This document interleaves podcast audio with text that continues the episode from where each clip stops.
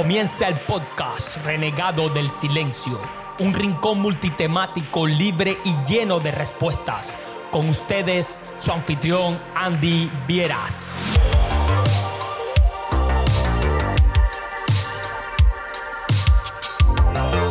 La depresión es una enfermedad frecuente en todo el mundo y se calcula que afecta a más o menos 300 millones de personas. En el peor de los casos lleva al suicidio. Cada año se suicida cerca de 800 mil personas alrededor del mundo entre un rango de edad de 15 a 29 años. También otros datos eh, recientes dicen que la tercera parte de la población de los Estados Unidos vive un estrés extremo, mientras que cerca de la mitad, del 48%, considera su estrés, que su estrés ha aumentado en los últimos cinco años. A raíz de todo esto, he decidido comenzar este, este nuevo este nuevo andar de Renegado, esta, esta nueva temporada de este podcast, precisamente hablando sobre la depresión, algo que a mí lo personal me ha hecho reflexionar mucho sobre la vida, sobre todo porque he visto muy de cerca cómo las personas por alguna extraña razón simplemente dejan de funcionar. Por, al menos para mí era una extraña razón hasta que empecé a entenderlo eh, debido a que vengo de un país donde creo que el estrés es casi invisible, sobre todo la depresión. Creo que es tan rápido en el momento que sube y baja de, una, de una manera a la otra que literalmente no me di cuenta nunca que existía. Pero bueno, eh, siempre hay una primera vez y creo que es un tema muy importante y muy interesante para todas las personas que vivimos en una sociedad de consumo tan alta y sobre todo que vivimos a una velocidad también eh, muchas veces extrema. Debido a esto, he decidido abrir este nuevo, este nuevo episodio de este podcast precisamente con un especialista para hablar del tema. Alguien a quien respeto, admiro muchísimo y por demás, con su labor estoy seguro que lo que hace es salvar vidas, aunque parezca eh, algo, algo de Hollywood, lo que digo, pero es la realidad. Y los datos están ahí y lo, y lo demuestran. Así que nada, mi nombre Andy Vieras, transmitiendo desde Tampa, Florida, cubano de nacimiento. Y hoy estaremos hablando sobre el estrés y la depresión. Darles la bienvenida a todos los que están acá, los que están en vivo, los que nos pueden escuchar después por las plataformas de podcast a las cuales les invito que se suscriban porque vendrán programas muy interesantes con estas palabras darle, reiterarles la bienvenida y comenzamos de esta manera. Muchas gracias por estar acá.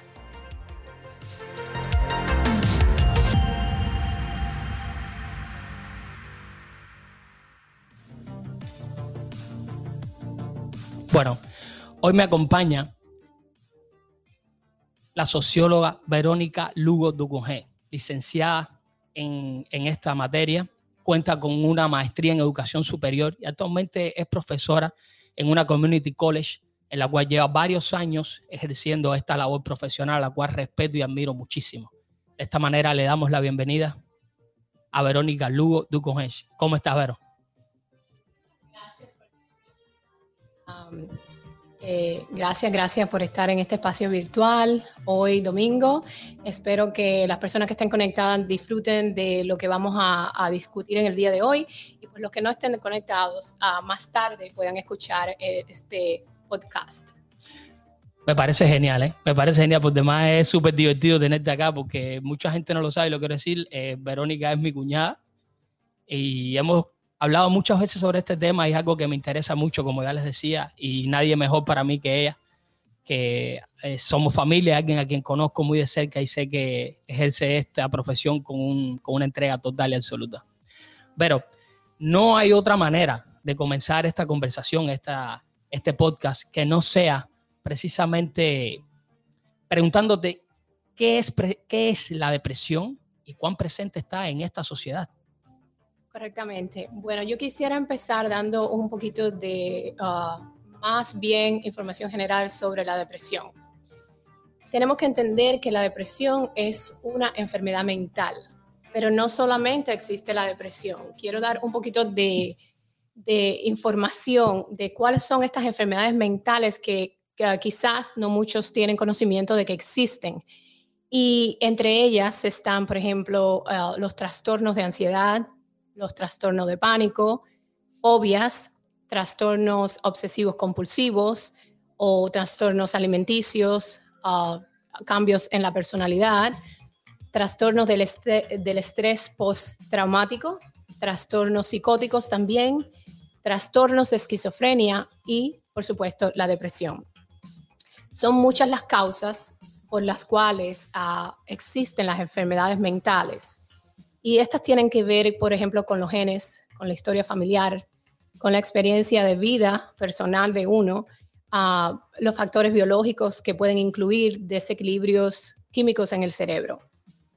Y también, ¿por qué no?, el abuso a las drogas y al alcohol. Estos son factores que indican, que llevan, que traen consigo una enfermedad mental. Y quiero destacar que en los Estados Unidos, más de la mitad de los estadounidenses padecen de una enfermedad mental. Entonces, teniendo en cuenta esto, pues paso a responder eh, específicamente más tu pregunta, Andy, de lo que quiere decir depresión clínica o trastorno depresivo. Básicamente se refiere a un trastorno del estado anímico de la persona. Este puede causar eh, síntomas de angustia y pueden afectar cómo te sientes en el diario vivir, cómo puedes tomar decisiones, cómo coordinas tus actividades diarias, por ejemplo, cómo duermes o cómo comes o qué vas a comer o, cómo vas a trabajar. Esto significa depresión clínica. ¿Cuáles son las razones? Me, has preguntado, Andy. Sí, mira, eh, todo, todo indica que la sociedad en la que vivimos, precisamente eh, lo que tú explicabas, las razones son, son varias, evidentemente son varias y todas tienen que ver con, con esta manera a veces que, en la cual encaramos la vida, ¿no? En la cual estamos viviendo.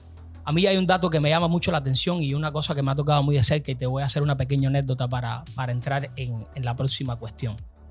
Eh, yo no conozco a nadie de cerca que haya padecido directamente, por lo menos, o al menos no tan radicalmente de estrés al punto de llegar a deprimirse. Pero me sucedió algo hace, hace unos dos años y es que eh, murieron dos de los cantantes, de, de, los músicos que más he admirado, eh, más he, admirado toda mi vida, precisamente de depresión. Los dos fueron, se suicidaron. Eh, evidentemente estoy hablando de Chris Cornell, voz líder de Soul Garden y Audio Slave, a quien pude ver en La Habana en el 2007, creo, si mal no recuerdo. Y unos meses después, uno de sus mejores amigos, precisamente otro gran cantante, otro gran músico con el cual crecí, que es Chester Bennington, voz líder de Linkin Park. A raíz de ahí fue que, que me empezó a interesar más el tema porque vi que realmente mataba a personas la depresión. Y fui poco a poco eh, instruyéndome, leyendo por mi parte, viendo sobre todo cómo actúa alrededor de las personas el estrés. Entonces, una de las cosas que se impone también y que a mí me interesa mucho es cuántos tipos de depresión existen. Porque al parecer eh, son diferentes tipos de depresión o diferentes tipos de estrés. Eh, no sé bien si está, eh, no sé bien si, si estoy en lo correcto. Ya tú me podrás arrojar luz sobre el tema. Por supuesto. Ah, quiero indicar algo que me había olvidado decir anteriormente, que solamente en los Estados Unidos una de cada 10 personas es diagnosticada con depresión una de cada diez personas. wow, esto es increíble. esto es algo increíble y algo que a veces uno no tiene conocimiento porque no, por ejemplo, como habías dicho, venimos de un país de Cuba donde no se habla de depresión, donde no vemos a nadie en, en un estado anímico depresivo. Y es que creo que es que no teníamos tiempo de deprimirnos. Entonces ahora aquí en los Estados Unidos, con tantos estudios, se ha comprobado que uno de cada diez estadounidenses es diagnosticado con depresión, como bien dije. ¿Y cuáles son los tipos, diferentes tipos de depresión? Sí, exactamente existen diferentes tipos de depresión. Existe lo que se le llama la depresión mayor, es cuando estos síntomas ocurren la mayor parte del día, cuando te sientes desanimado, pierdes el apetito, muchas otras, muchos otros síntomas que vamos a que puedo hablar sí, sí. Más adelante. Pero estos interfieren con el trabajo, el estudio, cómo disfrutar la vida diaria, como eh, esto estoy hablando de la parte general. Sí, entiendo. Entonces, también existe trastornos depresivos persistentes, o lo que se le conoce como la distimia. son síntomas que perduran eh, por dos años. estamos, tú sabes, estos síntomas están ahí por dos años constantemente. Está lo que conocemos en las mujeres embarazadas como la depresión perinatal. Ocurre durante el embarazo o después del embarazo. Y está también el trastorno ah, depresivo estacional. Que lo creas o no, hay personas que se deprimen de acorde, su estado anímico cambia de acorde a las estaciones del año. Eh, podemos ver, por ejemplo, cuando cae el invierno o cuando empieza el otoño para seguir al invierno, las, las hojas de los árboles se caen, todo se pone gris. Esto hace que estas personas con cambios anímicos cambien su estado y entren en un nivel, en un estado depresivo. Entonces, esto se refiere como trastorno afectivo estacional. Eh, también existe otro tipo de depresión que se le conoce como depresión psicótica. Esto es cuando hacemos, uh, cuando, cuando no vivimos en, la realidad, cuando estamos alejados de la realidad. Esta, esta depresión personas que tienden a deprimirse, que tienen este tipo de depresión, em, tienden a crear creencias falsas o perturbadoras en su mente, tienden a, tener alucinaciones, que quiere decir que escuchan voces o ven cosas que nadie más ve, que no existen, pero que solamente existen en, su mente. Entonces yo pudiera decir que estos son ah, generalmente los tipos de, depresión, de depresión. Que que sabemos que existen por estudios que se han llevado. Ya, sabes que ahora que estabas mencionando lo de las diferentes estaciones de, del año, ¿no? Las, diferentes estaciones de tiempo. A mí hay una cosa que me sucede y es que precisamente cuando llega este tiempo más gris, más, eh, más tenue, donde hay más, eh, ¿cómo decirlo? Más, eh, el ambiente se, se, viste más de, de algo más, ¿cómo, ¿cómo explicarlo? Sí, sí, exacto, más nostálgico, exacto. Entonces me sucede que a mí me gusta, a mí lo personal me gusta porque soy una persona en la cual eh, consumo mucho, mucha música y, mucha, mucho arte en general. Y me sucede que ese tiempo es el que más me identifica porque creo, o al menos a mí me sucede que es donde más me refleja precisamente estos sentimientos. Por ejemplo, eso mismo, la nostalgia, pero claro, siempre voy enfocado a cosas buenas. Y por esto, si a mí me causa a mí, y sé que a mucha gente le puede pasar lo mismo, le causa este tipo de estado que creo que es de ansiedad, puede ser, o estado anímico, pues entonces creo que evidentemente si, si ese reflejo fuera negativo y estuvieras pasando por una depresión, evidentemente lo que hace es que lo, que lo aumenta. Exacto. Y, y, en este caso es algo temporal, ¿ves? Es algo que viene con el cambio de uh, estación del año. Por ejemplo, en mi caso, la Navidad es, un, es, un, es una etapa donde a mí me da nostalgia porque me parece increíble que las familias se reúnan, que tengan... sí, es un momento súper, súper lindo. Por lo que estamos celebrando, aquellas personas que creen en Dios, ¿verdad? Pero hay personas que quizás cambian también en estas estaciones del año porque quizás en, han pasado por un momento traumático, algo que impactó su vida, en, por ejemplo, en el tiempo del otoño.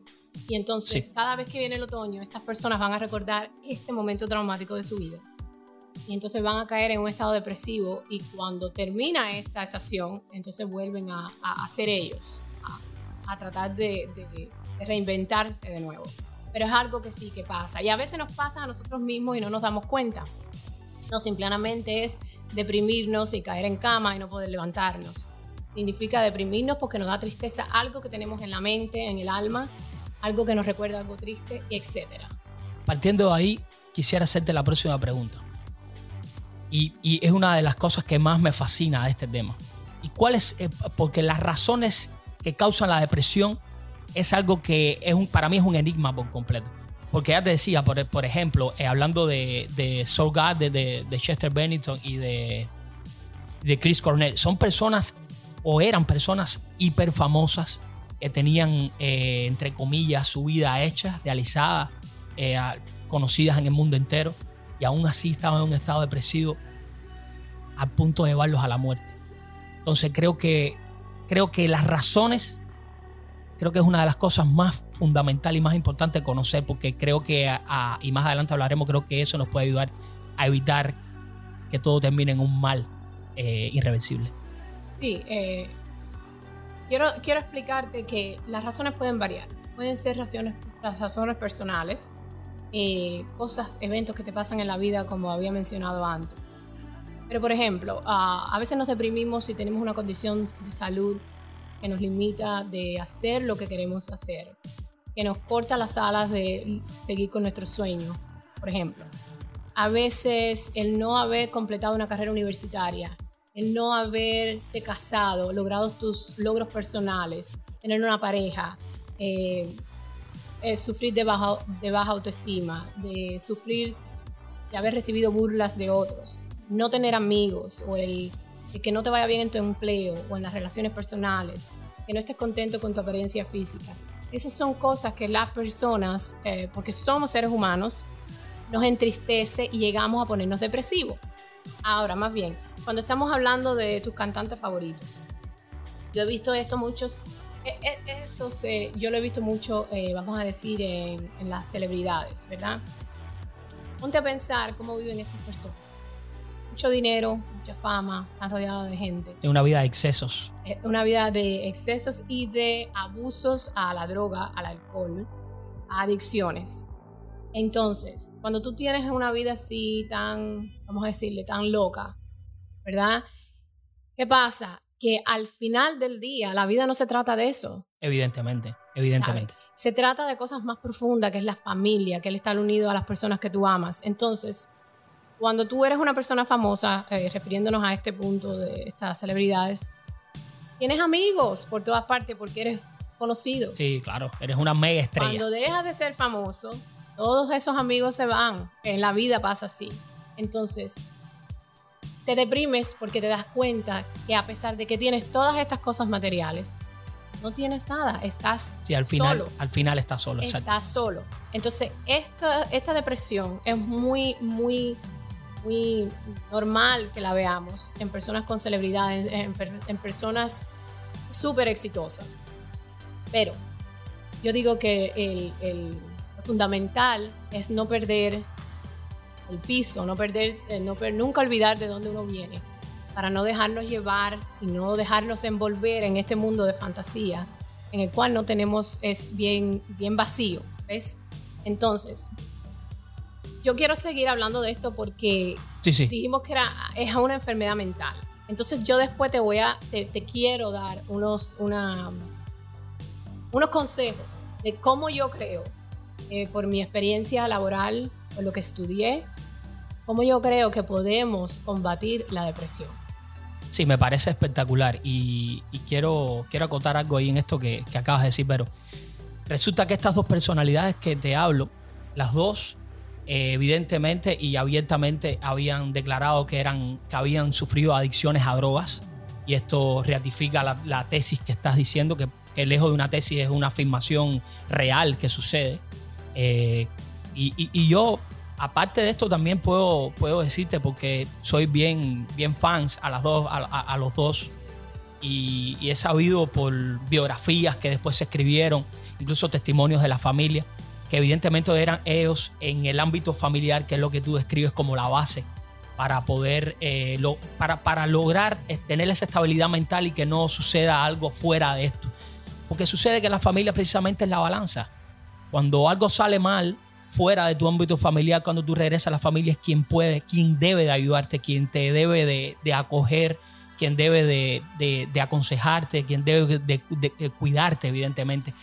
Estas dos personalidades también tenían un problema serio con su familia y, evidentemente eh, toda la razón la tienes ahora mismo. Entonces, y sí, por supuesto, eh, hay una cosa que, que evidentemente, o sea, necesitamos saber y es cómo identificar esos síntomas del estado depresivo. Cuando sabemos que tenemos una un familiar, un amigo, un compañero de trabajo, alguien que está pasando, porque ojo, estoy muy seguro que muchas de esas personas están pasando por un estado depresivo profundo y, ellos no lo saben. Correcto. No lo saben, porque evidentemente si lo supieran, buscaran ayuda antes. Y muchas veces lo que sucede es que llega a ser fatal porque no buscan ayuda. Evidentemente ellos nunca supieron. Pero creo que nosotros como como este rol social que tenemos, no solo de ser eh, padres, de ser eh, esposos, esposas, hijos, eh, hijos, ciudadanos en general, exacto. este rol social que tenemos también puede, si sabemos identificar este tipo de síntomas, creo que podemos salvar la vida a alguien muy preciado. Correctamente, correcto. Me parece muy, muy bueno la idea de estar hablando de depresión en este podcast, porque definitivamente es mucha información que la gente no conoce. Sí, sé que es un montón de información que está desconocida por completo. Que eh, venimos de nuestros países con una ignorancia muy grande, pero, inmensa. Pero no es por culpa de la, por ejemplo, en los países, en el país de nosotros, Cuba, es por culpa del sistema en que vivíamos, que no teníamos conocimiento del más allá porque no teníamos acceso a conocer nada más. Pero es hora de que aquí en Estados Unidos eh, eh, aprendamos un poquito más. Y esto de la depresión es algo que, como tú habías dicho, Andy, mucha gente no conoce. Mucha gente puede estar pasando por esta situación y no saber que tienen un diagnóstico que se llama depresión. Y hay que reconocer eh, los síntomas y hay que buscar ayuda y hay que ser diagnosticado para tener un tratamiento adecuado.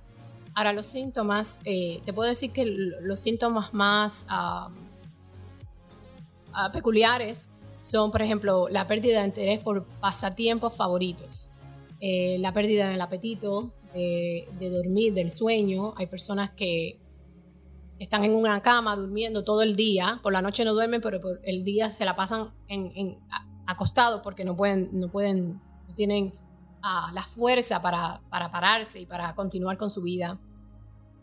también vemos los cambios en el peso corporal, pensamientos negativos, lo cual yo siento que es, es algo bien importante, algo que afecta mucho a, las personas y que por ende te lleva a, a sentir estos momentos depresivos en la vida también están, por ejemplo, los sentimientos de irritabilidad y pensamientos suicidas. Como bien habías dicho, estas personas que, que, murieron, estos cantantes, es por eso, es porque cuando estás en un estado tan depresivo, llegas a considerar el suicidio. Y entonces, eh, es esto lo que pasa. Muchas de estas personas también tienen sentimientos persistentes de tristeza, ansiedad, o vacío, eh, son pesimistas, tienen falta de esperanza, se sienten solos, aislados. So, yo digo que todo aquel que esté escuchando en estos momentos, si está pasando por, uh, si ustedes piensan que tienen algunos de estos síntomas, pues es hora de buscar ayuda. Sí, ¿eh? definitivamente. Sí, creo que, creo que ese es el próximo, ese es el, otro paso que le cuesta mucho a, a, las personas cuando padecen de una patología eh, en este caso mental, pero también, por ejemplo, se ve mucho en las cuestiones de drogas. Hay muchas personas que están teniendo problemas con drogas y simplemente no buscan ayuda.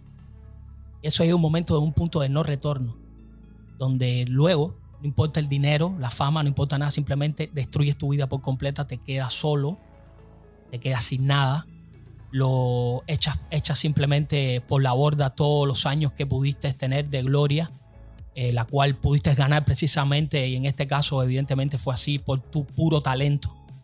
Y es muy triste ver cómo, cómo simplemente puedes desaparecer y hacer desaparecer tu legado ante el mundo. Creo que por orgullo muchas veces, desconocimiento también puede ser. Ahí tendríamos que hablar de otras cosas porque me atrevería a decir que hay muchas personas que saben que están mal y no lo hacen. Eh, entre otras cosas quizás porque sienten mucho ego este tipo de personalidades tan grandes tienen eso, eh, son muy, eh, el ego es algo enorme en ellos y evidentemente hacen fatal. Es una lástima, pero es así. Entonces, Vero, ¿cómo buscamos ayuda?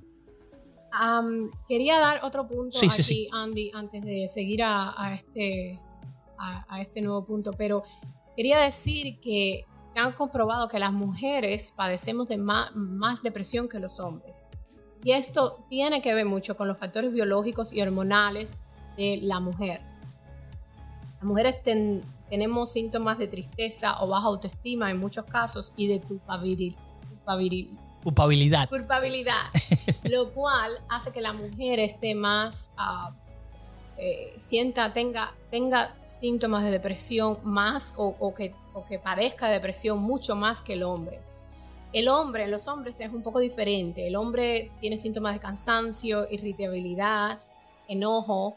Y en los adolescentes, por lo cual es muy importante porque sí, eso es un tema, sí, es un tema. Hijos, tenemos que estar pendientes de eso, porque en los adolescentes, los problemas en la escuela, el mal humor, El bullying es una cosa. la irritabilidad, irritabilidad ah, el bullying, el, el que están cambiando, eh, sus hormonas están eh, por todas partes, sí, eh. están cambiando.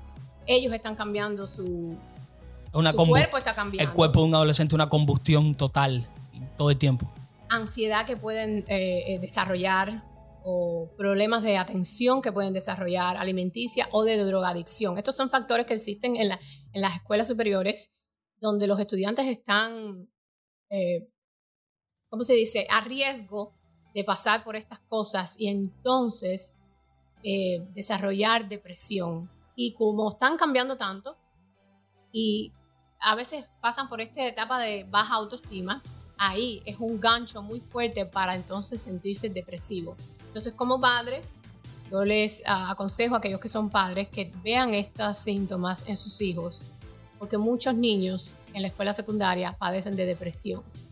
Y, y se, se- si yo les digo la cantidad de niños que yo veo de la escuela secundaria a la escuela al nivel college universitario, cómo hay niños tan jóvenes padeciendo de depresión, eh, tomando pastillas, pero de una depresión severa, es algo demasiado triste. Porque son niños que están empezando la Sí, vida. Y evidentemente. entonces cuando los ves así, tú dices, aquí algo anda mal. Entonces, padres, para mí, les doy este consejo de que miren estas señales en sus hijos para, porque todo a tiempo tiene solución. Evidentemente, evidentemente. Sabes que eh, una cosa también que me ha chocado muchísimo a mí aquí es precisamente la educación escolar. Le hemos hablado tú y yo en, en- un ámbito familiar varias veces sobre esto. Y me he quedado muchas veces impresionado con las anécdotas y con las cosas que ya poco a poco he ido conociendo más de cerca. Entiendo que la adolescencia, vivir una adolescencia en un país como, como Estados Unidos, donde eh, hay un alto consumo de drogas, hay un alto consumo de contenido eh, violento, por decirlo de alguna manera, precisamente para adolescentes, porque muchas veces no podemos controlar lo que consumen ellos. Y, y tienen precisamente en su mano un montón, Acceso. eh, sí, tienen un montón de herramientas que pueden ser muy bien usadas siempre y cuando las usen para educarse, para aprender. Pero si, si resulta ser que deciden usarlo para otros, eh, otros términos, en otros términos, pues eso puede, puede llegar a ser muy peligroso. Y evidentemente, evidentemente, caen en donde estás diciendo, Vero. Y hay una cosa que me, que me, que sé muy buena tinta porque es parte de lo que trabajo y es que las redes sociales, las redes sociales aumentan muchísimo la ansiedad de las personas. Es una competencia constante unos con otros. A ver quién es más popular, quién es más famoso. Eh, está demostrado por unos estudios de unos estudios en Instagram que el porcentaje de las personas, de los adolescentes sobre todo, que están más pendientes a los likes de sus publicaciones que precisamente a las notas escolares es abismal. Es una cosa increíble y eso les causa una depresión eh, in- in- impresionante porque resulta ser que si no eres popular en Instagram, pues simplemente me- ya no existo. Correctamente. Y ahí vamos. Ahora es mi opinión personal por Sí. lo que yo he visto, que, que no veía en Cuba y que veo aquí a diario. Las redes sociales es un arma de doble filo. Y la mayoría de las personas, lo vemos que están depresivas, son muchachitos jovencitos, ¿verdad? Que viven en las redes sociales, que viven con, tienen baja autoestima, que viven con el peer pressure, Yes. que viven ah, siempre comparándose. Y eso, aunque no lo crean, Eso es letal. Yo lo veo a diario, es letal. Sí, sí. Es letal. So, como padres también tenemos que tener control de lo que ellos, el acceso que ellos tienen y no darle esa libertad que se suele ver aquí en los, más bien en los ah, niños americanos, ¿verdad? Porque nosotros los padres cubanos somos más ah, protectores, siento yo. Pero tenemos que tener completamente los ojos en nuestros hijos en estos momentos, porque las redes sociales, todo esto que tenga que ver con las redes sociales, con la miria en general, Sí, la media general, Es- exacto. es, eh, es increíble. Sí, sí. eh, eh, mira, es increíble. es muy fácil poder manipular la mente de las personas cuando consumes constantemente. Si, si tú, no en tu caso precisamente, pero si tú eh, pudieras acceder al, al teléfono de, de algún adolescente, yo te aseguro que el tiempo de consumo de pantalla es récord Guinness. oh, sí. ¿Ok? No hay batería en el mundo de litio ni de nada de nada que, evite que, que, evite que no, que, no se la, que, no, que no la terminen en nada, en, una hora no tienen batería. Es increíble cuando un teléfono a mí, por ejemplo, a mí, y yo que trabajo con redes sociales, mi trabajo en, gran parte, eh, un teléfono me dura el día entero. Incluso a veces no le doy carga, al otro día todavía tengo batería, porque literalmente lo que hago es consumir lo necesario. Pero yo sé cómo, cómo controlar esa dosis pero donde estábamos los adolescentes en este caso, y bueno que paramos aquí a hacer un stop porque yo sé que es un tema súper importante y que evidentemente va a evitar a priori que sucedan cosas peores. Eh, pero quiero tomarnos, vamos a tomarnos un segundo para hacer una pausa publicitaria y decirles a todos los que viven en el área de Tampa Bay que si están interesados en hacer una cocina, en remodelar su casa, un baño o cualquier cosa, pues US Floor Covering es sin duda una gran opción. Hola, ¿buscas una cocina nueva para el hogar?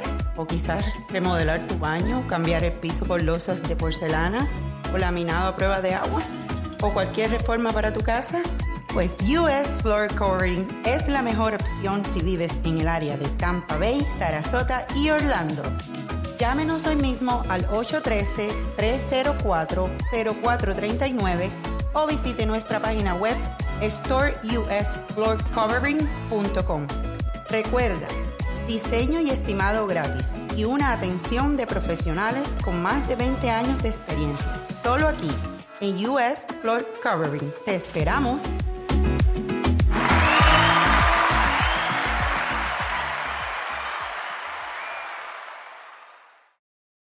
Entonces, Vero, ¿cómo buscamos ayuda? ¿Cómo podemos encontrar la ayuda para esos adolescentes, esta madre, este hermano, este amigo? ¿Cómo lo hacemos? ¿A dónde tenemos que ir?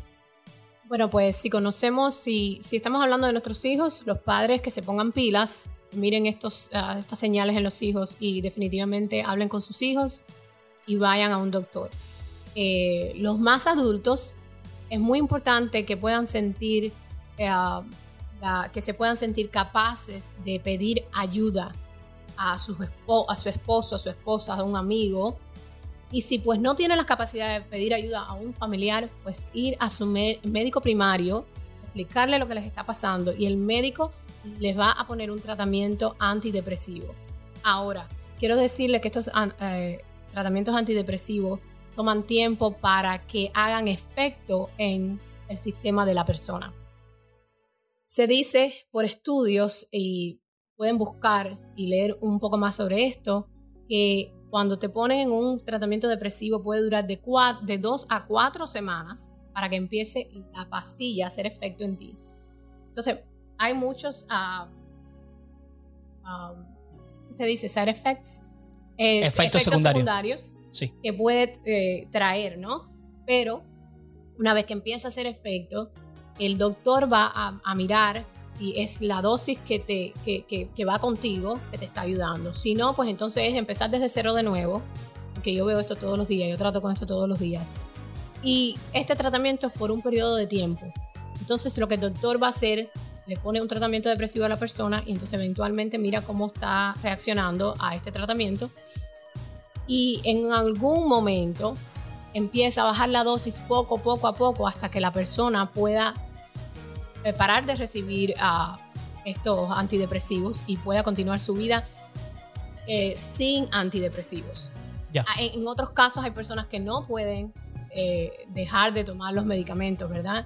Pero esto es una información general en qué esperar cuando vayan a buscar tratamiento profesional, que es la clave, tratamiento profesional siempre. Sí, claro sin duda, creo que si no vamos, si no acudimos a un profesional en este sentido, pues simplemente eh, vamos a estar perdiendo el tiempo, tanto, tanto nosotros como, como quien va a acompañar o va a ayudar, o en este caso también si en caso que seamos nosotros los, los, afectados, ¿no?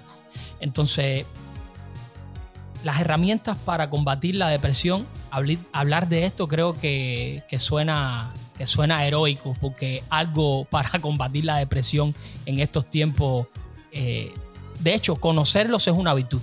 ¿Cuáles son esas herramientas? Es una virtud y quiero que tú nos ayudes con eso.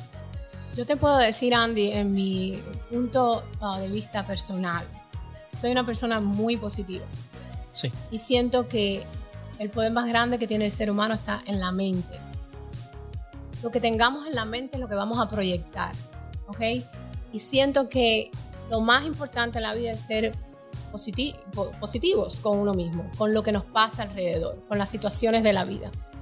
A veces tenemos situaciones difíciles en la vida, pero de cada situación tenemos que ver la parte positiva o convertirlo en positivo o, seguir hacia adelante y entonces con una actitud positiva.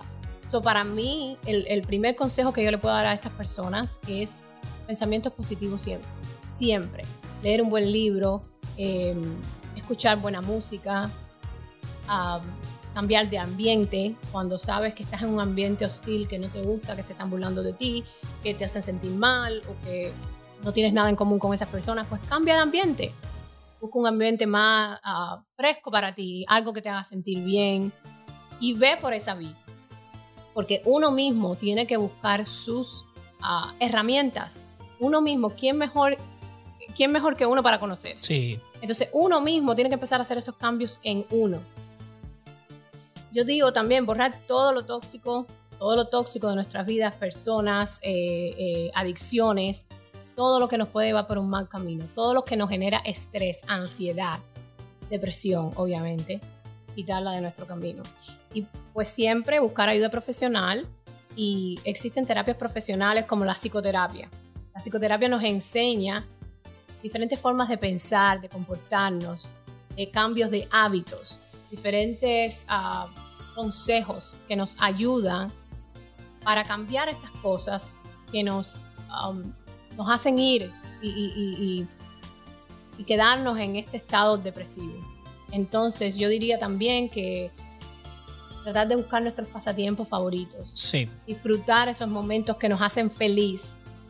Caminar, escuchar la música que te guste, eh, apasionarte por lo que te guste. Yo siento que esas cosas, cuando uno se centra en uno mismo y deja de pensar en el social media, como hablamos. Exacto. En el sentirse comparado, en el qué dirán los demás, que nos afecta muchas veces. Uy, ese, ese, ese es un buen punto. ¿Ok?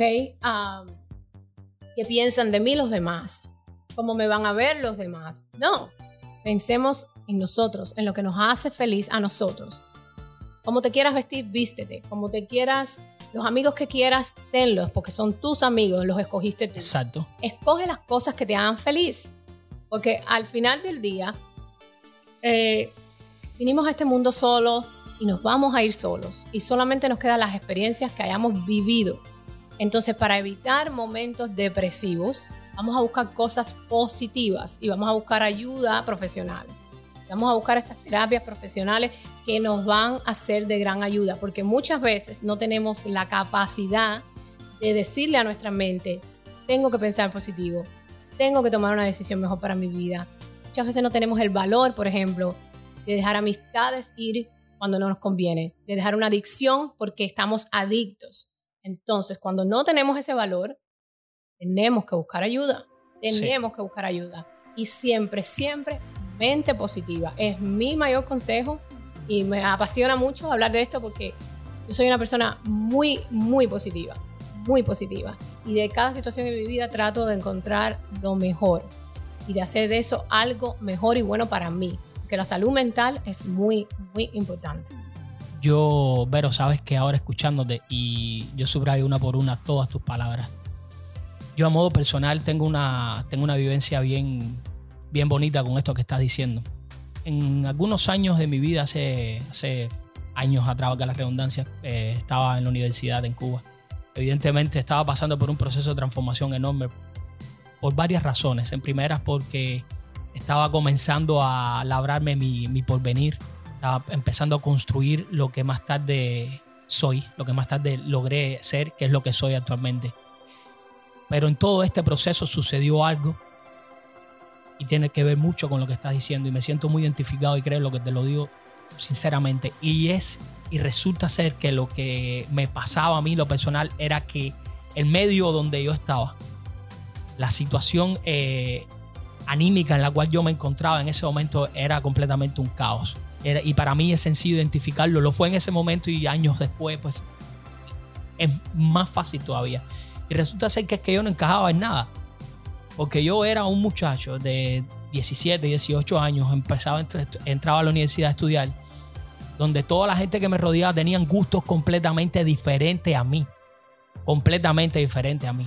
Ese fue un momento donde yo me aferré muchísimo precisamente a mis gustos, a la música sobre todo. Yo le he dicho y lo he escrito en varias ocasiones, eh, lo he escrito para, para varias revistas que, que, he tenido la oportunidad de escribir, lo he dicho en varias entrevistas que me han hecho a raíz de la música. Y es que, va que la redundancia, la música me salvó la vida.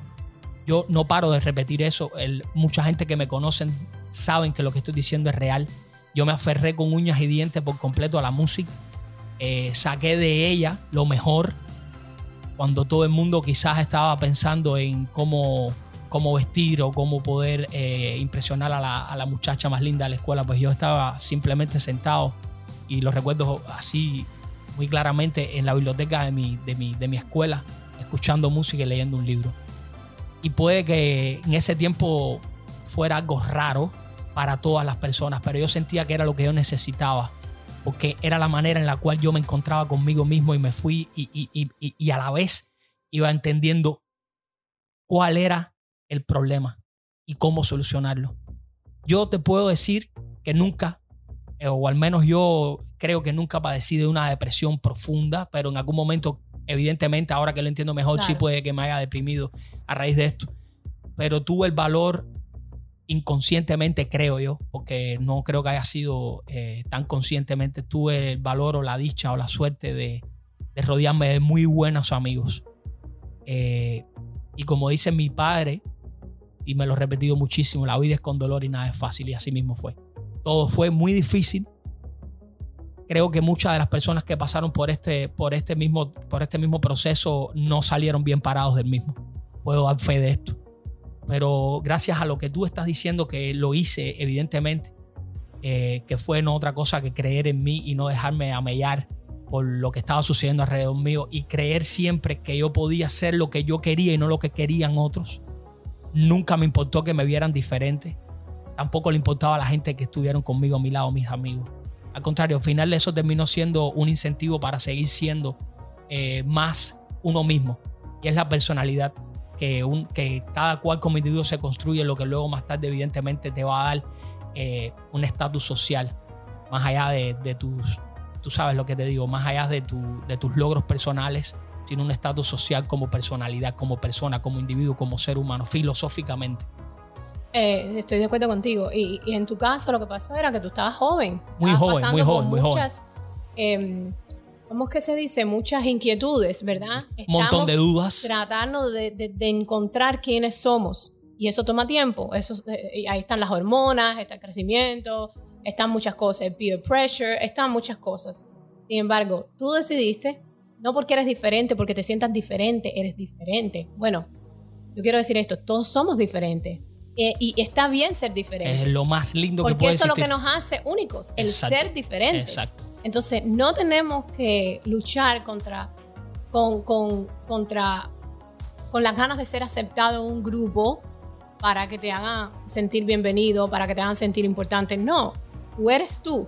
Entonces, yo te veo muy bien que te hayas enfocado en lo que a ti te gustaba, que fue lo que te salvó, la música en tu caso, la comunicación con tu papá fue muy importante. Sí, con mi familia fue, jugó un papel que no lo mencioné, pero rápido, mi familia jugó un papel y, después, espectacular. Y después, eventualmente, encontraste personas que tenían cosas en común contigo y que te aceptaban como tú eras.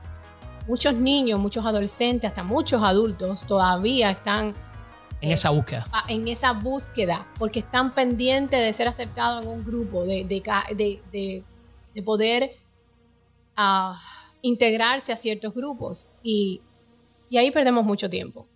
Nunca dejes de ser tú. Y otra de las herramientas para combatir la depresión que, que se me fue de la mente, pero la tenía, era eh, si crees, si tienes alguna creencia, si crees en Dios, en donde cualquier, uh, cualquier, Si practicas alguna fe. Si practicas alguna fe, aférrate a esa fe. Me parece bien. Aférrate a esa fe. Y, y con todas esas cosas que, todos estos consejos que yo he dado, tú sabes, estas personas que están padeciendo de depresión salen hacia claro. El problema de las herramientas y, y, en, este, en este tema que estamos hablando y en cualquier otro que tenemos que entender que las herramientas tenemos, como tú decías anteriormente, tenemos que encontrarlas nosotros mismos porque nadie mejor que nosotros para encontrarlas.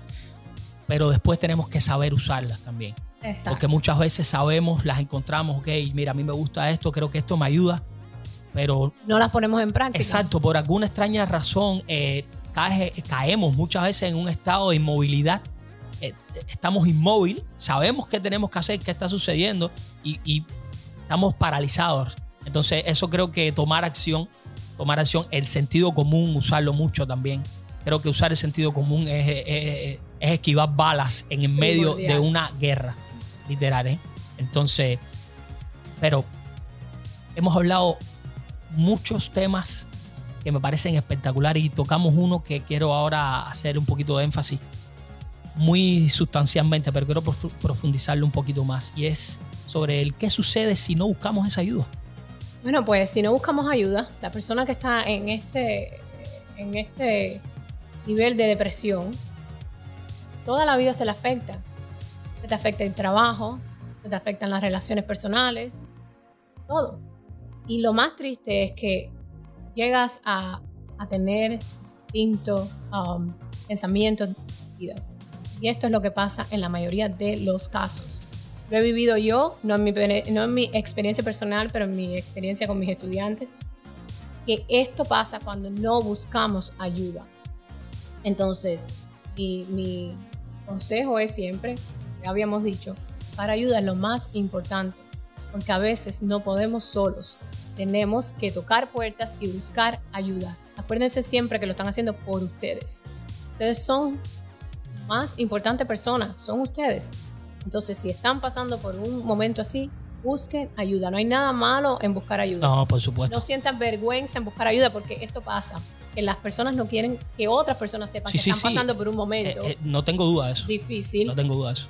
El ego, el, el ser muy ah, Autosuficiente. autosuficiente también o privado con tu vida. Pero se trata de tu vida. Tienes que buscar ayuda. Sí, sí, la primera, la primera, eh, el primer paracaídas para evitar el, el desastre eres tú mismo.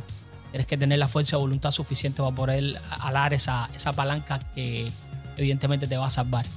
Y, y no solo te va a salvar la vida a ti, sino también le va a salvar la vida quizás a otras personas que están cerca de ti, porque puedes, puedes terminar siendo un ejemplo para otros que están pasando por esa situación y, y evidentemente no solo que se sienten identificados, sino que se encuentran y en ese preciso momento es cuando se enteran que están pasando por algo parecido.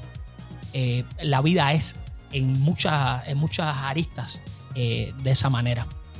Eh, Vero, yo quiero preguntarte y quiero que me digas tu opinión sincera. ¿Qué, qué, qué recuerdos tienes tú o qué crees tú que sucede eh, en Cuba con el estrés? Y esto es un- con el estrés, con el estrés es una cosa, pero con la depresión en particular.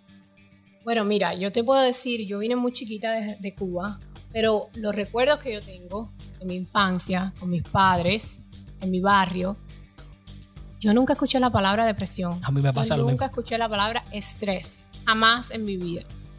Y creo que de la manera que crecemos, crecimos en Cuba, es tan diferente a la manera que crecimos, que, cre- que crecen nuestros hijos aquí en Estados Unidos, que, eh, que esa es una de las diferencias. Por ejemplo, en Cuba nosotros tenemos, yo creo, en mi opinión personal, no teníamos tiempo para deprimirnos, deprimirnos. Si nos ponemos a deprimir de cada cosa que nos pasa, solamente el hecho de no tener comida es ¿qué más, qué más motivo para deprimirse que no Sí, poder tener sí, comida para sí, darle a tus hijos, por ejemplo, en Cuba.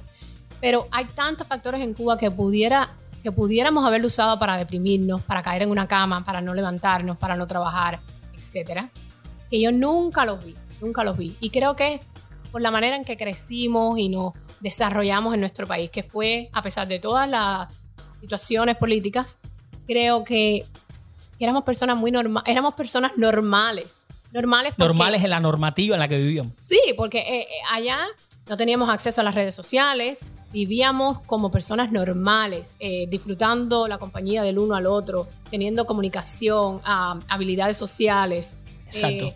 Eh, ¿Me entiendes? Muchas cosas que interfieren. Estudiábamos, de verdad había que estudiar, había que relacionarnos. Es diferente el- el- el, ámbito, el el, ambiente ámbito. El ámbito, es exacto. diferente. Entonces, cuando llegas aquí y ves que todo está tan cerrado, que no puedes hablar con el vecino o que tu vida cambia totalmente, que estás pegado a las redes sociales, al internet, con todo este acceso alrededor del mundo, teniendo información, mucha información que a veces uno no quiere ni saber. No, exacto, te bombardean, es un bombardeo constante. Todo esto cambia tu forma de pensar, tu mente. Entonces ahí cuando vienen estos problemas mentales, yo creo mucho en esto. Y, digo siempre que, con, por ejemplo, con mis estudiantes, cuando los veo tan jóvenes, pasando por momentos depresivos de, de estar con tratamientos médicos y estas cosas, yo me quedo sorprendida porque en mi vida yo vi un niño de mi edad, cuando era niña, con un, con, un, con un problema depresivo. Ahora, sí sé que han habido momentos depresivos en personas en Cuba, pero han sido, como bien lo dicho al principio, momentos depresivos eh, em, que no duran mucho tiempo. Puntuales, puntuales y sí. Son cosas que nos pasan en la vida, un evento drástico en la vida, que nos marcan. La pérdida de un ser querido, eh, la separación con una persona querida. Eh, cosas que, que nos marcan en un momento personal. Podemos pasar por momentos depresivos que no son para siempre. Eso tiene una palabra, pero se me fue. Eh, sí, son transitorios. Transitorios, que, ¿sabes? Pero tú pasas por eso, esos meses de depresión de depresión debido a este evento tan impactante en tu vida. Pero te levantas y sigues porque la vida sigue. Sí, exacto. Porque en Cuba si no sigues, si no te levantas, ¿quién va a buscar la comida para ti? Ahí, ahí, ¿Quién, ahí ¿quién va a luchar por ti? Nadie lo va a hacer ¿eh? por ti. Ahí está el punto. Pero también en Cuba, por la falta de recursos que tenemos, por la falta de información, por ejemplo, en mi tiempo, en el 1999, nosotros no teníamos cómo estudiar ni a qué referirnos eh, buscar síntomas de algún estado anímico que estábamos pasando y descubrir que, ok, todos estos síntomas, ¿qué? Oh, esto es depresión, déjame buscar ayuda. Eso no existía en nuestros tiempos. No existía, no sé que ya tú estés en cama y tengas que ir a ver un doctor o un psicólogo y te diga, lo que tienes es depresión. Exacto.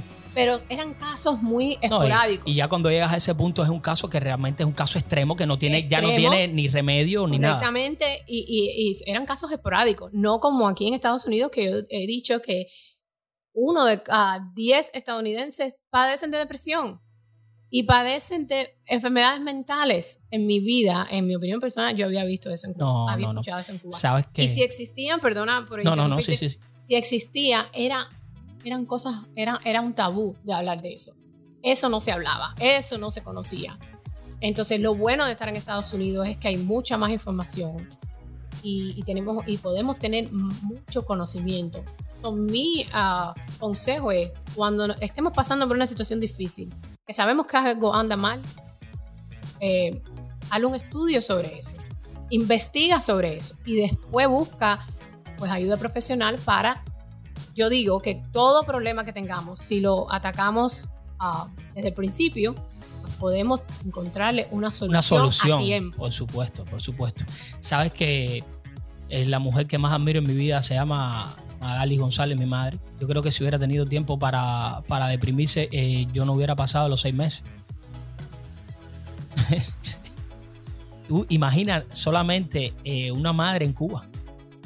Depresión. Esa palabra simplemente no existe. No existe. Eh, evidentemente la patología sí. Pero hay, es tan fugaz, es tan efímera que, que no llega a afectar profundamente eh, a punto de suicidios y otras cosas, aunque eh, no es menos cierto que ahora que hay más información he sabido que el índice de suicidio en Cuba es alto comparado por, por habitantes. Eh, no tengo el dato exacto, pero en otro momento lo pudiera dar, pero sé de buena tinta que, que es alto. Entonces, yo concuerdo contigo en, toda, en todo lo que has dicho. Tu opinión para mí es acentuada una por una y más, yo lo viví un poquito más que tú, yo viví 27 años en Cuba. Tuve tiempo suficiente para sentir o, al menos para ver un montón de situaciones, tanto familiares como externas a las familias, pero que igual son muy allegados como amigos. En el caso que estabas contando, pérdidas de seres queridos, cosas así que en Cuba es, tiende a ser eh, aún más duro todavía. Y sí, claro, evidentemente la tristeza es un, es un estado anímico que llega a ti cuando pasan cosas como esas pero luego simplemente va desapareciendo con el paso del tiempo y volvemos a retomar nuestras vidas. A diferencia de lo que puede suceder en lo que estábamos hablando de una sociedad de tanto consumo como Estados Unidos, otras en el mundo entero a nivel mundial, que como tenemos tanto acceso a información, como hablábamos anteriormente también, o puedes usarla para crecer o puedes usarla para destruir. Muchas veces cuando llegan esos momentos tristes a nuestras vidas simplemente no hay retorno. No hay retorno, las personas se quedan, deciden quedarse ahí, van muriendo poco a poco, poco a poco, poco a poco, hasta un punto donde desaparecen. Y ni ellos ni nadie se entera, pero desaparecen. Triste, pero es una realidad. Pero eh, yo tengo aquí, nosotros tenemos aquí varias gente que nos están escuchando y eh, tenemos varias preguntas. ¿okay? Te han hecho a ti varias preguntas. Tengo una amiga muy cercana que te está, que pregunta qué, qué, qué hacer en caso de que la parte de ir a un médico con sus hijas, que evidentemente están pasando por un estado depresivo, no funciona. Bueno, pues yo diría como madre que la comunicación con nuestros hijos es lo más importante. Eh, si vas a un médico con tus hijos y, y no funciona, vamos, que yo expliqué que cuando te dan, te ponen en un tratamiento antidepresivo, toma tiempo, dos a cuatro semanas para empezar a ver resultados en el estado anímico de esta persona. Entonces, lo primero que hay que tener es paciencia para, eh, para, para ver que esto está haciendo efecto. Pero hay muchas otras maneras. Hay muchas otras maneras, la manera que conversamos con nuestros hijos, el ser positivo, el, el alabar siempre a nuestros hijos. En mi caso, yo tengo un, un, niño y dos niñas y me la paso la vida entera diciéndole cuán inteligentes ellos son, cuán bellos ellos son así como son cuán orgullosa yo me siento de ellos. Estas son cosas que, a veces olvidamos. Que a veces se las decimos a un, a un extraño, pero no a nuestros hijos, no, no, no a las personas que amamos. Y cuando los niños están creciendo, necesitan de estas palabras positivas, necesitan saber que son aceptados, que son espectaculares, que son especiales, de, de como, como ellos son, tal y cual ellos son. Entonces yo diría que como mamá debes de, hablar mucho con ellas, debes de ser muy positiva. Todo lo que salga por tu boca que sea algo positivo para tus hijos, algo positivo. Cuando estén pasando o te, expresen algo negativo, convierte ese, ese, ese testimonio negativo, esa respuesta negativa en algo positivo. Saca de, de algo que ellos te digan negativo, saca una parte positiva. Para que de esta manera los niños se ponen a pensar y dicen, oh, mami tiene razón. Claro. Debo hacer esto, debo hacer claro. Porque en este caso, tú eres el ejemplo hacia tus hijos. Y no hay nada más importante que ellos sepan que en ti tienen una confidente, que en ti pueden ah, sentirse seguros, que pueden venir y hablar contigo de lo que sea. Entonces yo creo, en mi, parte personal, que la, comunicación con tus hijos es muy importante y siempre, siempre positivo. Cambiar el, ambiente donde se rodean. Hablarle de si tienen problemas con sus amigas, hablarle de esas cosas, hablarle de esas cosas y siempre, siempre alabar todo lo bonitas, todo lo inteligente, todos los aspectos grandes que ellas tienen que, hay que exaltar. Sí, claro, evidentemente, y aquí te voy a hacer yo una pregunta más. Evidentemente, tú eres el punto a seguir, ¿ok? Como padre, ¿no? Disculpa. Yo recuerdo en el, si mal no recuerdo, 2000, puede que 2009 la selección española ganó una Eurocopa, su primera Eurocopa, y una de las estrellas del equipo fue Andrés Iniesta, jugador del Barcelona en ese tiempo. Y al mes o al tiempo después hicieron algo muy hermoso que fue como una serie documental donde se llamó el informe Robinson. Y, en la parte donde entrevistaban a este jugador, a quien admiro personalmente un montón, cuando entre tantas de las preguntas que le hicieron, eh, que él había llegado, ¿sabes? A, luchar, a llegar ahí, a ser campeón de Europa, un montón, ¿sabes? Preguntas clásicas en este tipo de eventos. La respuesta fue simplemente genial. Y lo que dijo fue, yo soy el reflejo de mis padres. Eso lo pueden buscar, los que nos están escuchando, es un, es un documental hermoso. Y para mí ese es el testimonio de fe más grande que he visto y he vivido en mi vida personal después que lo vi que evidentemente nosotros somos, llegamos a ser el reflejo de nuestros padres. Somos el reflejo de nuestros padres. No tengo ninguna duda. Esto es algo que yo siempre le digo a mis hijos. Sí, no tengo duda de eso. Eh, ¿Qué pasa, Vero, si resulta ser que nosotros como padres somos los que estamos fallando? Nosotros tenemos que buscar tenemos ayuda. que buscar ayuda. Porque siempre tenemos que exacto, pensar en exacto. nuestra mente, por lo menos yo pienso, quiero ser un buen ejemplo para mis hijos. Y en el momento que yo eh, me, me dé cuenta de que estoy pasando por un problema difícil, no quiero pasarle eso a mis hijos, quiero buscar ayuda, porque si yo estoy bien, ellos van a estar bien. Y ellos, nosotros somos su ejemplo, ellos copian todo lo que nosotros, todo lo que, lo que ven de nosotros. Entonces yo le digo a mis hijos exactamente lo que habías dicho Andy, que nosotros, ellos son el reflejo de sus padres, que como ellos se comporten van, van a darle un ejemplo de quiénes son sus padres. Entonces eso hace mucho la diferencia.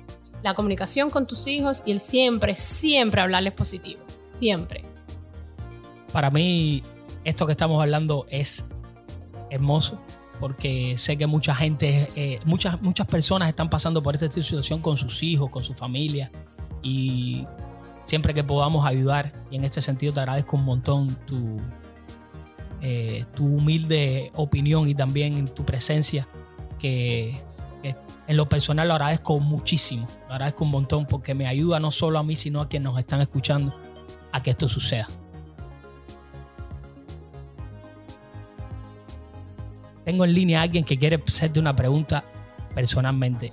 Es mi amigo Felo. Felo, ¿qué tienes que preguntar?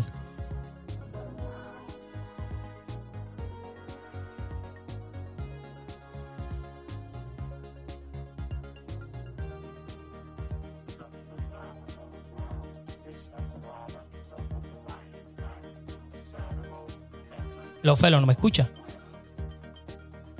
Hello. Hola, ¿me escuchas? Sí, sí, te escucho, te escucho. Dime. Ah, perdona, es que tenía una llamada en la otra. Sí, eh, Vero, ¿verdad? Vero, Vero, Sí, yo- Vero. una pregunta. Este, yo por, por cuestiones de la vida, pues he tenido que, que estar atendiéndome bastante en el médico acá en este país y también vivo con mi mamá y mi mamá pues también tiene su- sus tratamientos y sus cosas. Eh, es mi opinión muy particular, esto yo no lo he visto en ningún lado, nadie me lo ha dicho, pero porque estaba escuchando el número que diste de, ¿cómo es? La, la estadística, ¿no? De, de la cantidad de, de personas con depresión aquí en los Estados Unidos, creo que dijo una de cada diez, ¿puede ser? Sí, correcto.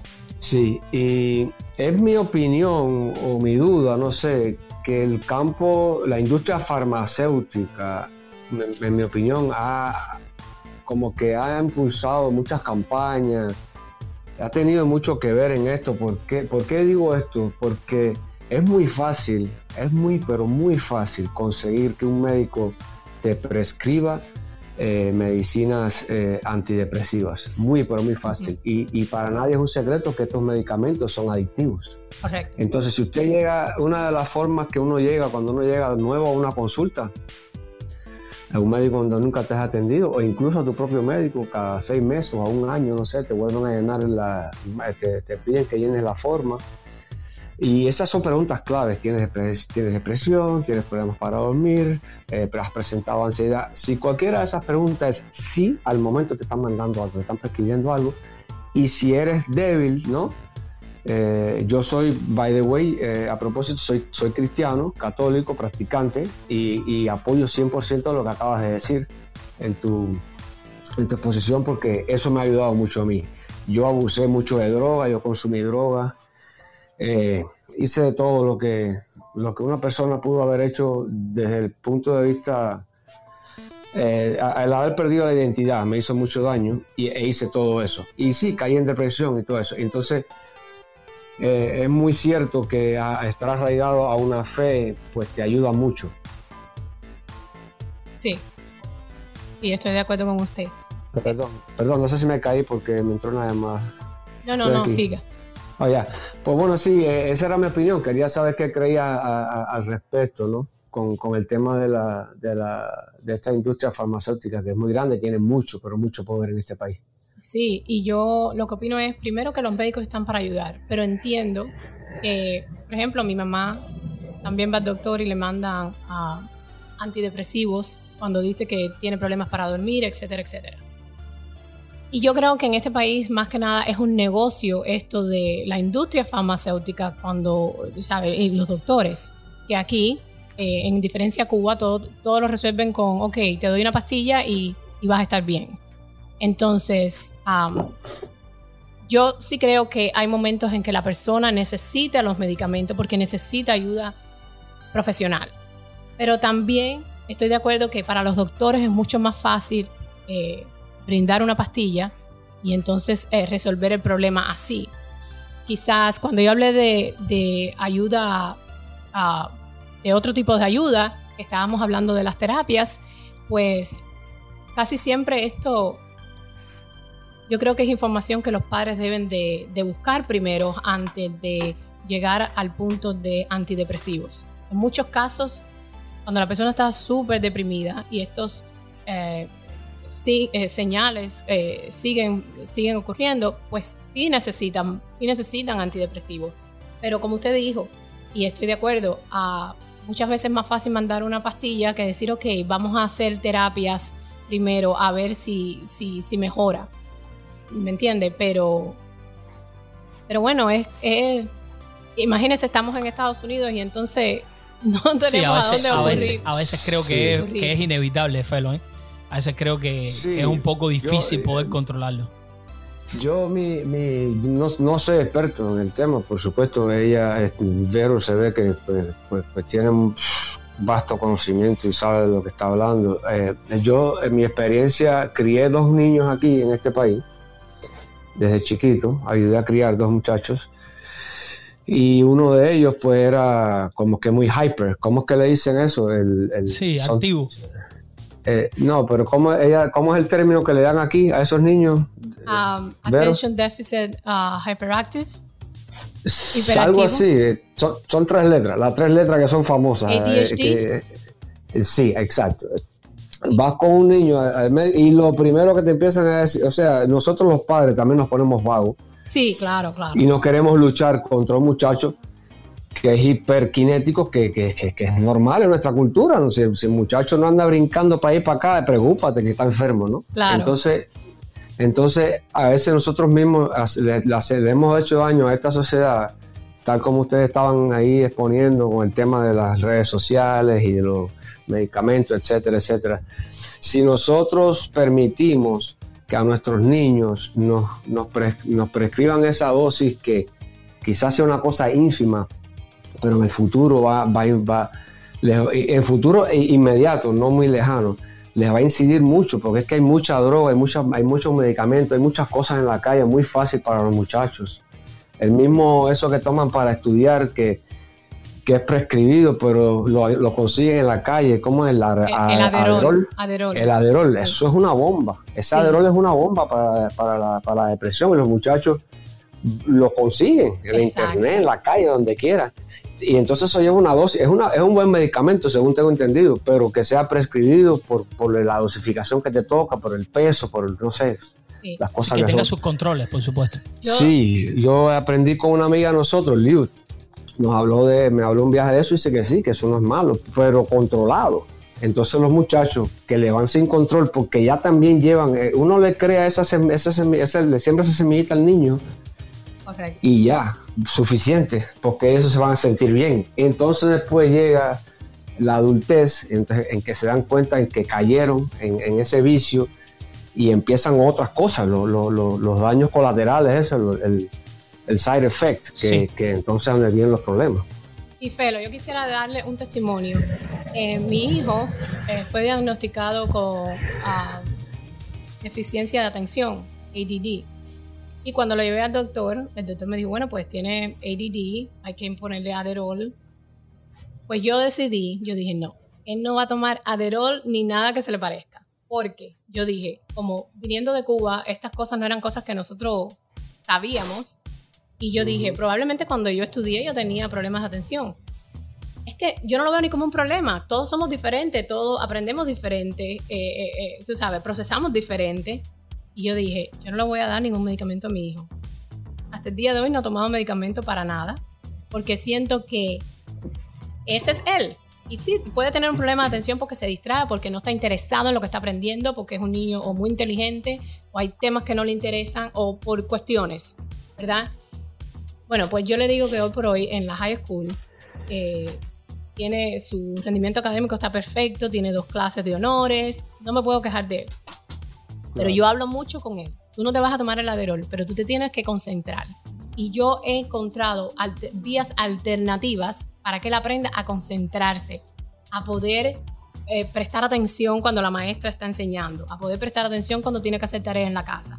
Entonces, a veces, como usted dice, es verdad, a veces uno por el trabajo, por tantas cosas, no tiene tiempo de, de, educar a sus hijos de otra manera alternativa que no sea a través de una, un medicamento.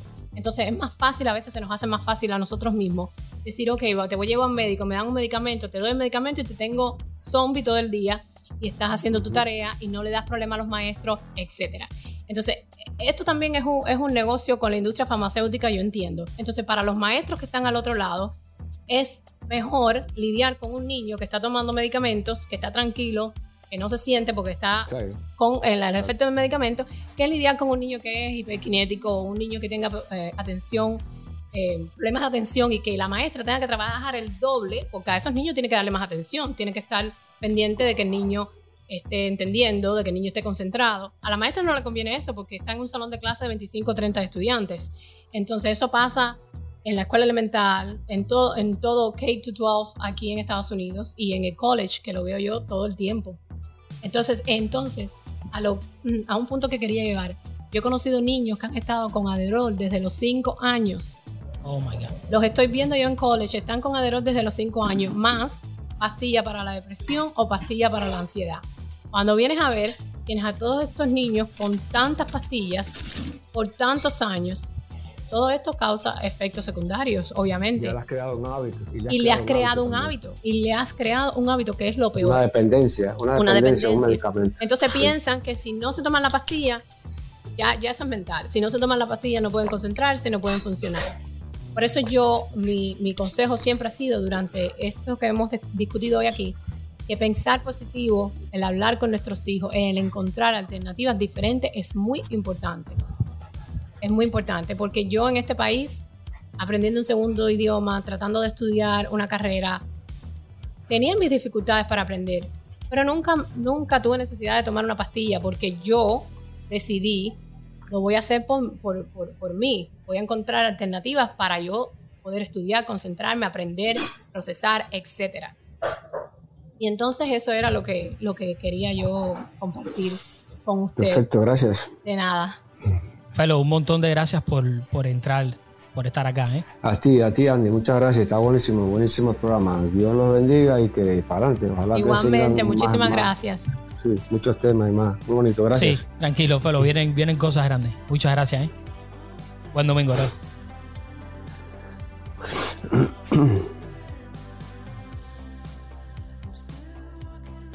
Pues, Felo, eh, mira, Felo.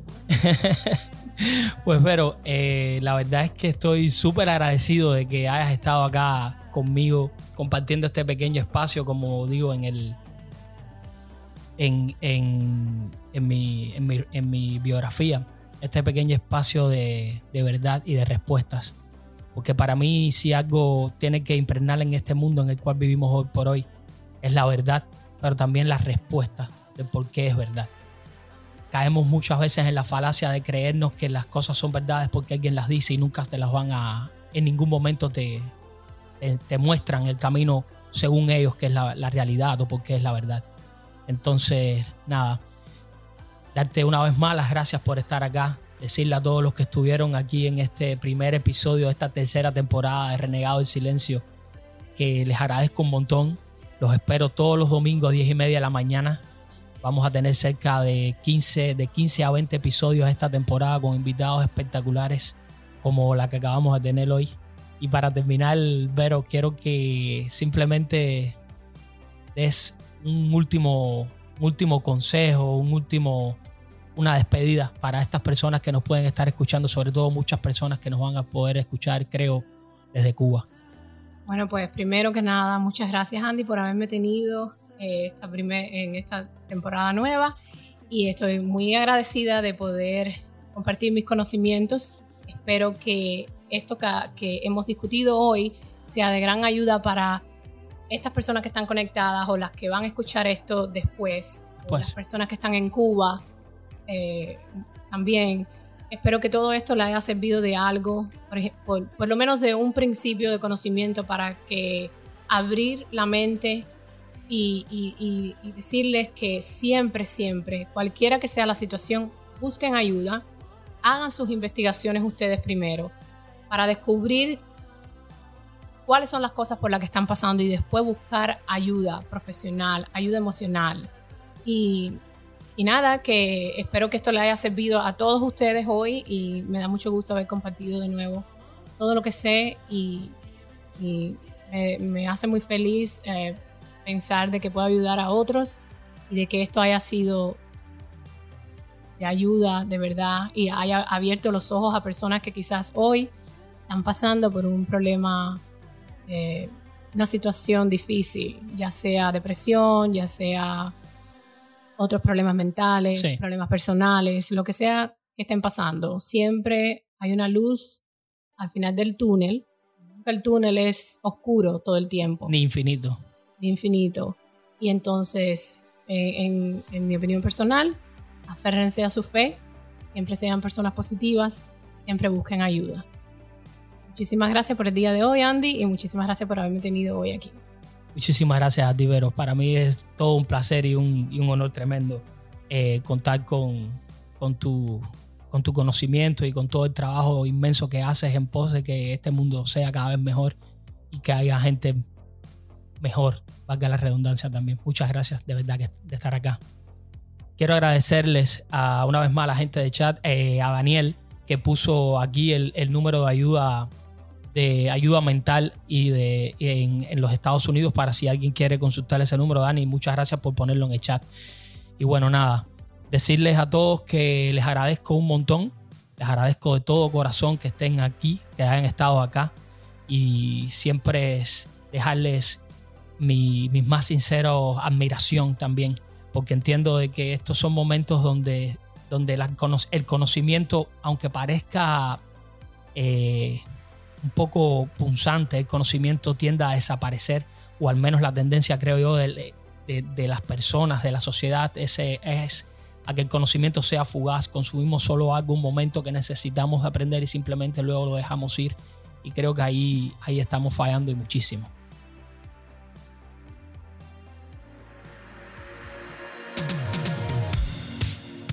Así que nada, de esta manera le damos punto final a este episodio del podcast Renegado del Silencio.